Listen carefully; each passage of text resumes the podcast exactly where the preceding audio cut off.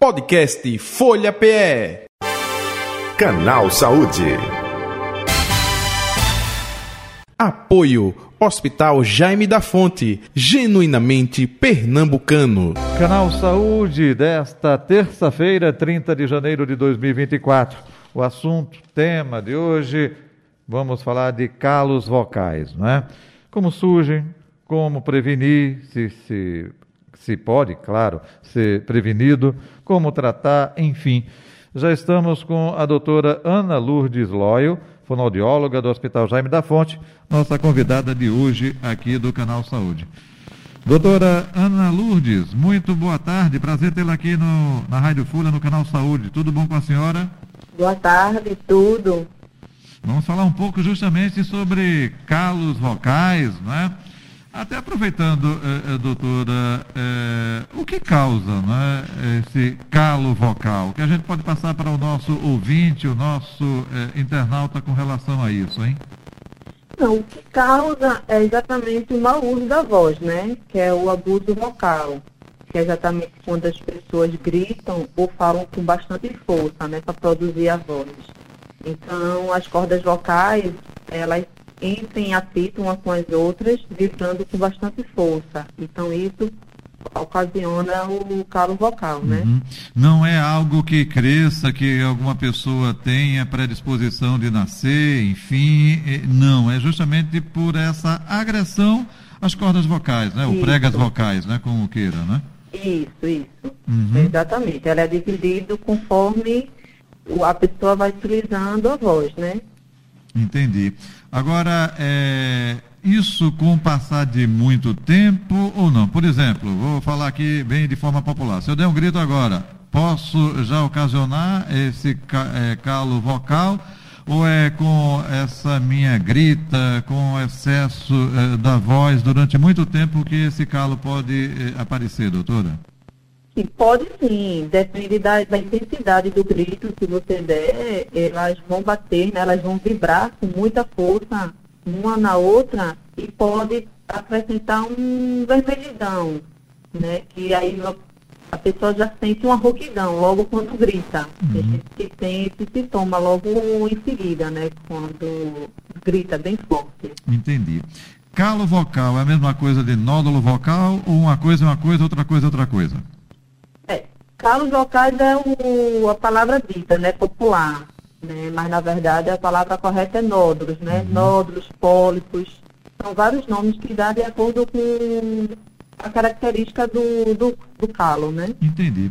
O, o doutora eh, Ana Lourdes Loyo, é porque muita gente diz assim, fulano eh, de tantos avós pode eh, ter problema, fumava, surgiu câncer. É, não tem nada a ver com nódulo vocal, com o calo vocal, não, né? Não, pode sim.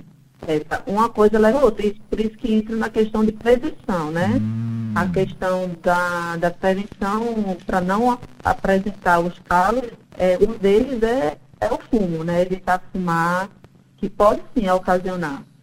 Entendi. É, uma atenção redobrada com os profissionais que utilizam a voz. Né? Professor, meu Deus do céu, uma sala com 50 alunos, né? É, é, muito barulhenta, é, e aí a pessoa tem que falar numa a, altura. Isso, com o passar do tempo, vai sim prejudicando a voz, ou não? Vai sim, com certeza. Aí, geralmente, essas pessoas que trabalham com a voz, né? O professor, o cantor, até o próprio jornalista, eles têm que estar tá fazendo, tendo os cuidados com as cordas vocais para não ter os calos, né? Uhum. Tendo cuidados, que cuidados, que cuidados são esses, doutora? Inicialmente é beber bastante água, porque hidrata as cordas vocais, né, as pedras vocais. Evitar estar gritando, falando alto. Pigarrear, que é o hoje a maioria das Eita, pessoas até doutora, doutora, eu, tenho, eu de vez em quando tentei melhorar um pouco com orientação de um profissional, viu, uma fono. Mas de vez em quando, quando a gente está em a garganta. isso, é, eu não era nem para fazer isso, né? Mas já fiz. é, na, cabe, na cabeça da gente, desculpe interrompê-la, na cabeça da gente é como se fosse para limpar a garganta, não é? Eita, é, fulano ia se engasgando, eita, fulano. A, a palavra. Isso é péssimo, né? É péssimo. Pronto, é exatamente esse, esse cigarro fazem com que as pregas vocais batam, vibram com muita intensidade. Uhum. Então, ocasiona também os calos, né? E evitar o máximo cigarrear. Entendi. Entre eles é o fumar, evitar ingerir bebidas alcoólicas, né? Quem trabalha com a voz é sempre estar com roupas leves, principalmente na região do pescoço. Entendi. É, quando a pessoa é, vai ao médico e, eita, fulano é, detectou que tem algum problema na garganta, sei lá, faringite, problema nas amígdalas, isso também pode ser um fator ainda que venha dificultar, comprometer essa saúde das cordas vocais, das pregas vocais? É, se a, se a saúde da, da laringe não, tá, não tiver adequada, ela tende a perder a voz, né? Hum. Então, perdendo a voz, ela vai forçar para que a voz saia. Então, é uma agressão, né? Entendi. O, doutora, é, a senhora falou agora há pouco, né, a questão é, dessa é, prevenção que deve ser feita. É importante também realização de exames periódicos, de quanto em quanto tempo. A gente está falando aqui de profissionais, ela deu exemplo aí, né, de profissionais da comunicação, radialistas, é, cantores, é, professores, enfim. Mas de, de quanto em quanto tempo a pessoa deveria ter uma atenção para fazer um exame da garganta e que exames são esses? Pelo menos três vezes ao ano, né, para quem utiliza a voz. Sentir alguns sintomas de rouquidão, que é o primeiro que aparece, procurar um médico especialista, que é o otorrino. Ele mesmo vai solicitar os exames, né, que é a videolaringoscopia. Através desse, desse exame, ele vai olhar as cordas vocais, né, as pregas vocais, para ver se está lesionado ou não. A partir daí, eles dão um caminhamento. Entendi. Aí, dependendo de como esteja, aí pode fazer um tratamento ou não, não é?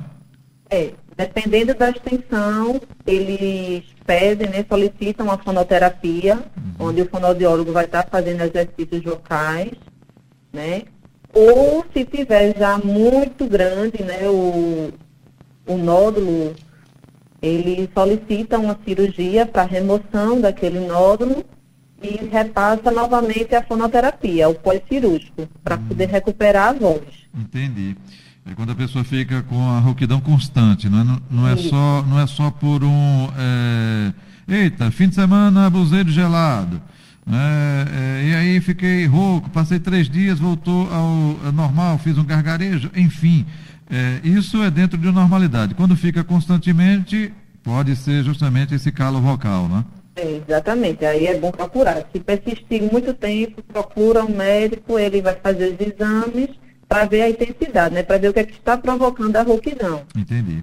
A cirurgia é o que? Retirada desse nódulo, né? É, até aproveitando, a pergunta, doutora, é, as amígdalas são importantes ou não? Porque a gente já teve no passado é, quase que um modismo, né? De fulano, retira amígdalas, retira amígdalas. É, é, hoje em dia, eu gostaria que a senhora falasse esses dois aspectos, né?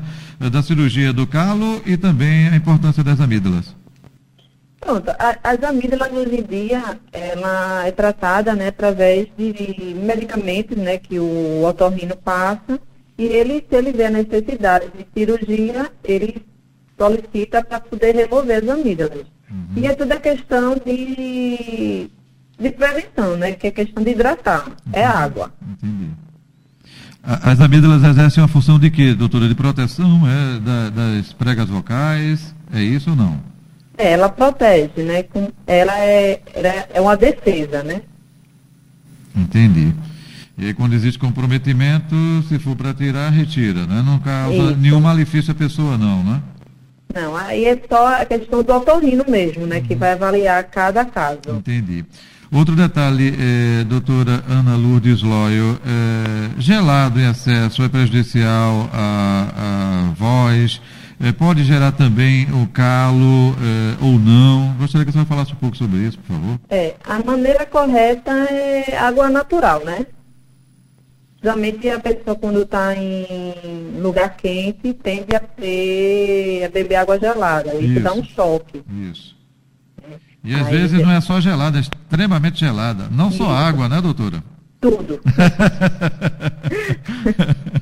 É, tudo. Aí realmente tem que tomar água na temperatura ambiente, né? Conforme for maior o calor, mais a pessoa quer tomar água gelada. Isso agride a, a voz. Uhum. O nódulo vocal, a, o calo vocal, ele traz sintomas, é, pode ter alteração, pode eh, ter dificuldade eh, de a pessoa passar mal, traz febre ou não, hein, doutora Ana? O primeiro sintoma é a rouquidão. Rouquidão. É a rouquidão. Aí ali ela já está mostrando que tem alguma coisa errada. Uhum. Né? Então é o primeiro alerta, né? O sinal é o amarelo que a pessoa tem que ter e correr direto para o médico. Uhum.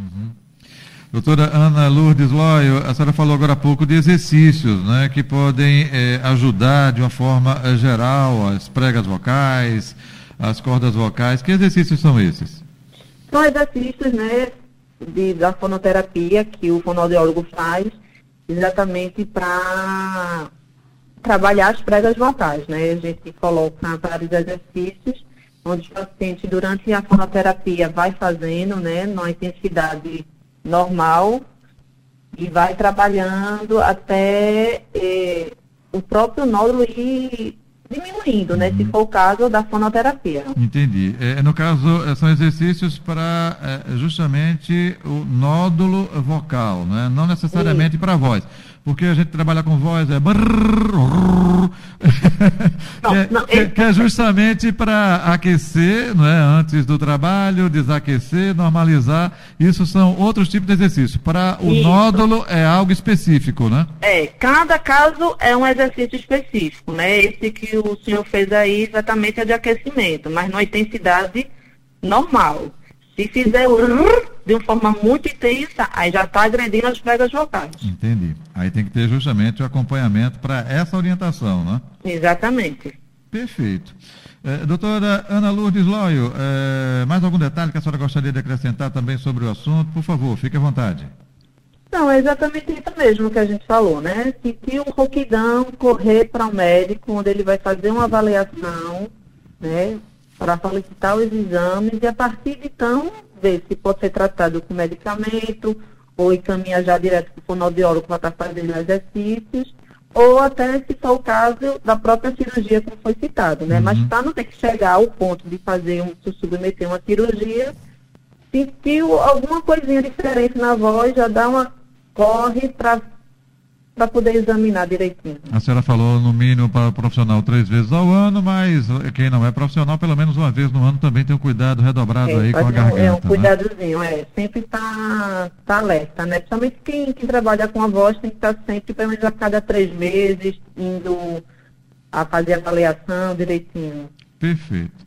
Doutora Ana Lourdes Loy, onde encontrá-la nas redes sociais ou o telefone eh, do consultório aí do Jaime da Fonte, fique à vontade também.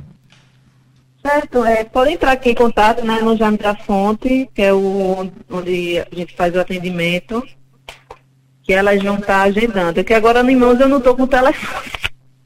Ou então nas redes sociais também, da sua rede social, fique à vontade. Isso, é o Aninha Borges, né? Repita, por favor, Aninha?